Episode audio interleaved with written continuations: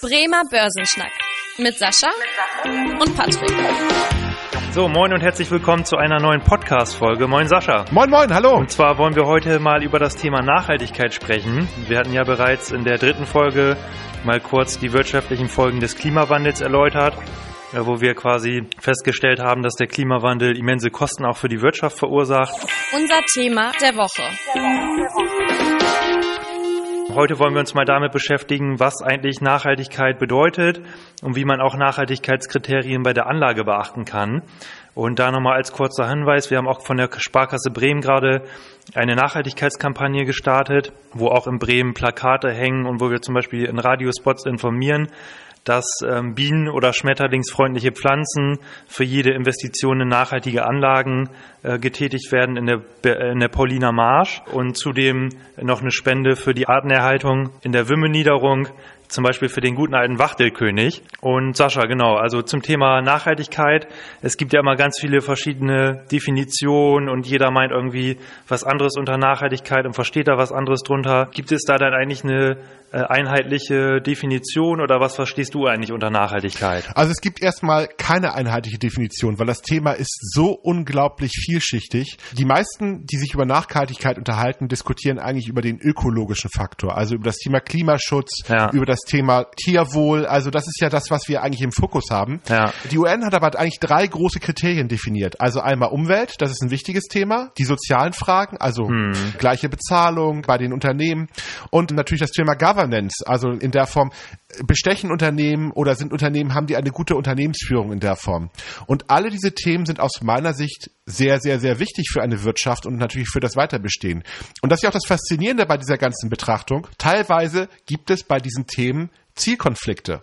Also um ein Beispiel zu nennen, eins dieser ganzen Dinge ist die Weltgesundheit. Also menschliche Gesundheit soll natürlich ein ganz wichtiger Faktor sein. Mhm. Auf der anderen Seite, wenn wir jetzt an Medikamenten forschen, dann müssen wir Tierversuche machen. Jetzt haben wir zwei Zielkonflikte. Wir wollen Tiere schützen, wir wollen aber auch Gesundheit erhalten. Welches Ziel ist jetzt wichtiger? Welches Ziel wollen wir machen?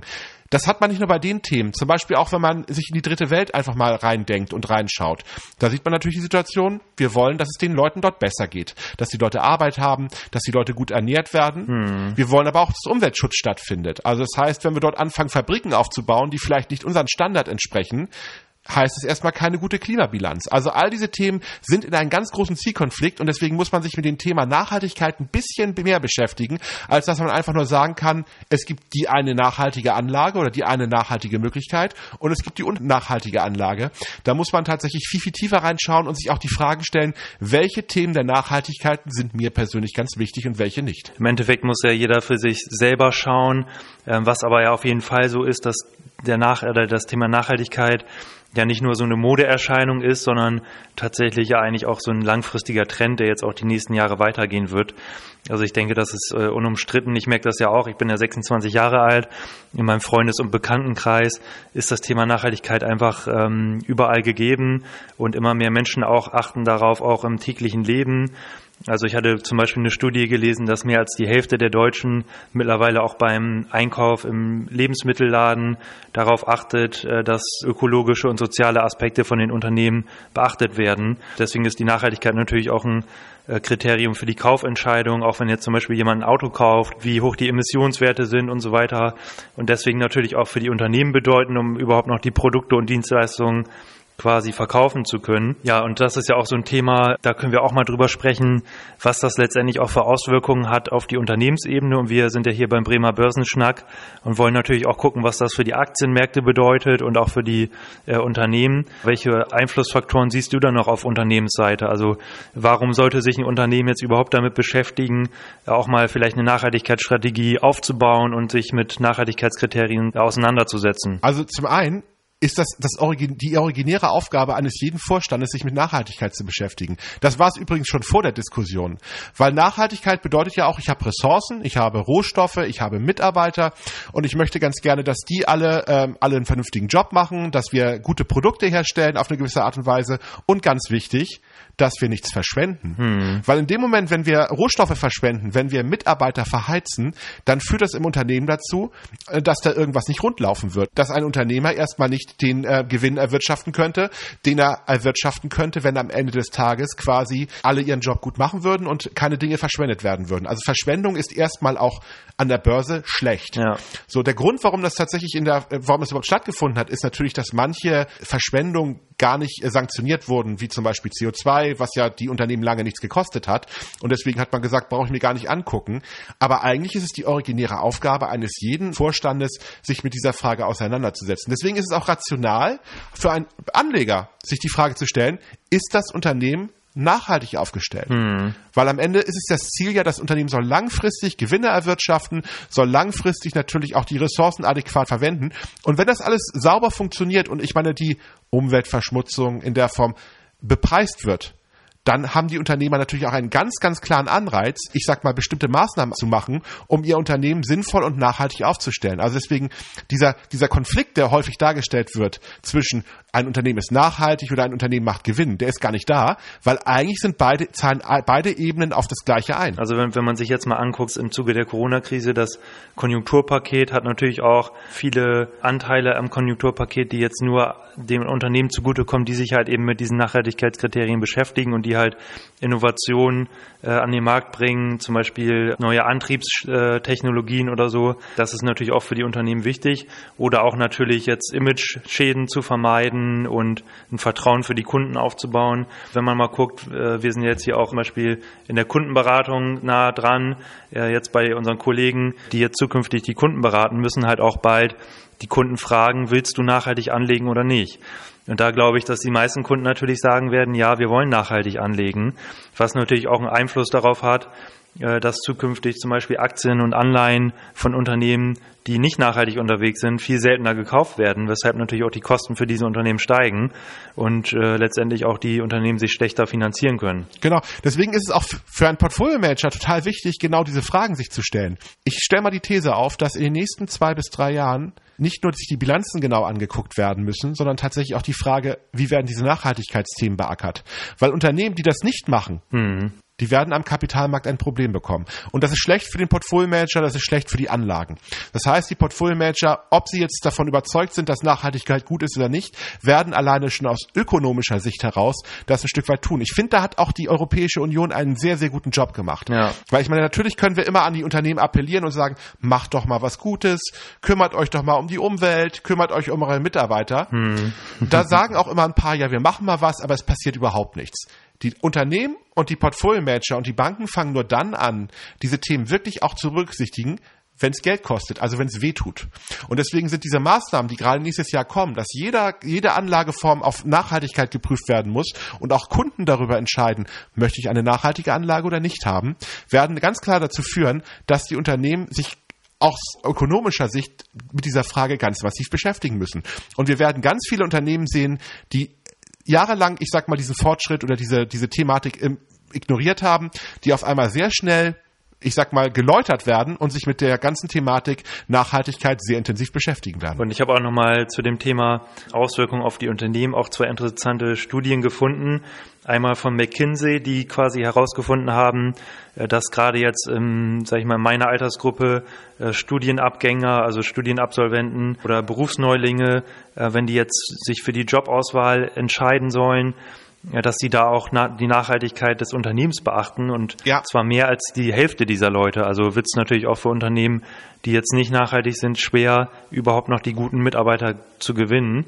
Ja. Und ähm, die zweite Studie ist von der äh, Oxford University. Äh, da hat die Studie ergeben, dass es quasi auch, äh, wie du schon erwähnt hast, ähm, es ökonomisch Sinn macht, sich mit dem Thema zu beschäftigen für die Unternehmen, weil dann halt auch die Wettbewerbsfähigkeit der Unternehmen gestärkt wird. Also was wir alles so gesagt haben, dieser ganze Trend äh, hat natürlich auch einen enormen Einfluss auf die Nachfrage auf Kundenseite, auf äh, das Thema Kostensenkung, auf die Qualität der Produkte. Also macht es natürlich auch viel mehr Sinn, sich als Anleger auch mal mit dem Thema zu beschäftigen. Auf jeden Fall. Ich glaube auch, da müssen wir uns alle nicht nur als Anleger, sondern insgesamt mit beschäftigen, was ist uns wichtig. Und ich finde es gut, dass diese Diskussion jetzt stattfindet, weil man sich einfach mal bewusst entscheiden muss, wie möchte ich bitte, dass die zukünftige Welt aussehen soll. Genau, dann würde ich auch noch mal gerne auf das Thema politische Verankerung und Gesetze kommen, weil das vielen auch gar nicht so bekannt ist. Also es gibt ja quasi auch schon politisch konkrete Vorgaben, in welche Richtung es gehen soll. Also das Pariser Klimaschutzabkommen ist ja eigentlich somit das bekannteste, wo die USA ja jetzt auch ausgetreten sind, aber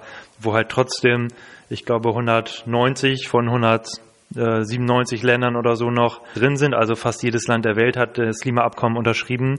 Äh, aber zum Beispiel auch ein Ziel der EU ist es ja, die Klimaneutralität bis 2050 zu erreichen. Also dann quasi, was die Treibhausgase anbetrifft, nicht mehr zu ähm, ja in, in die Luft zu blasen, als die Umwelt tatsächlich aufnehmen kann.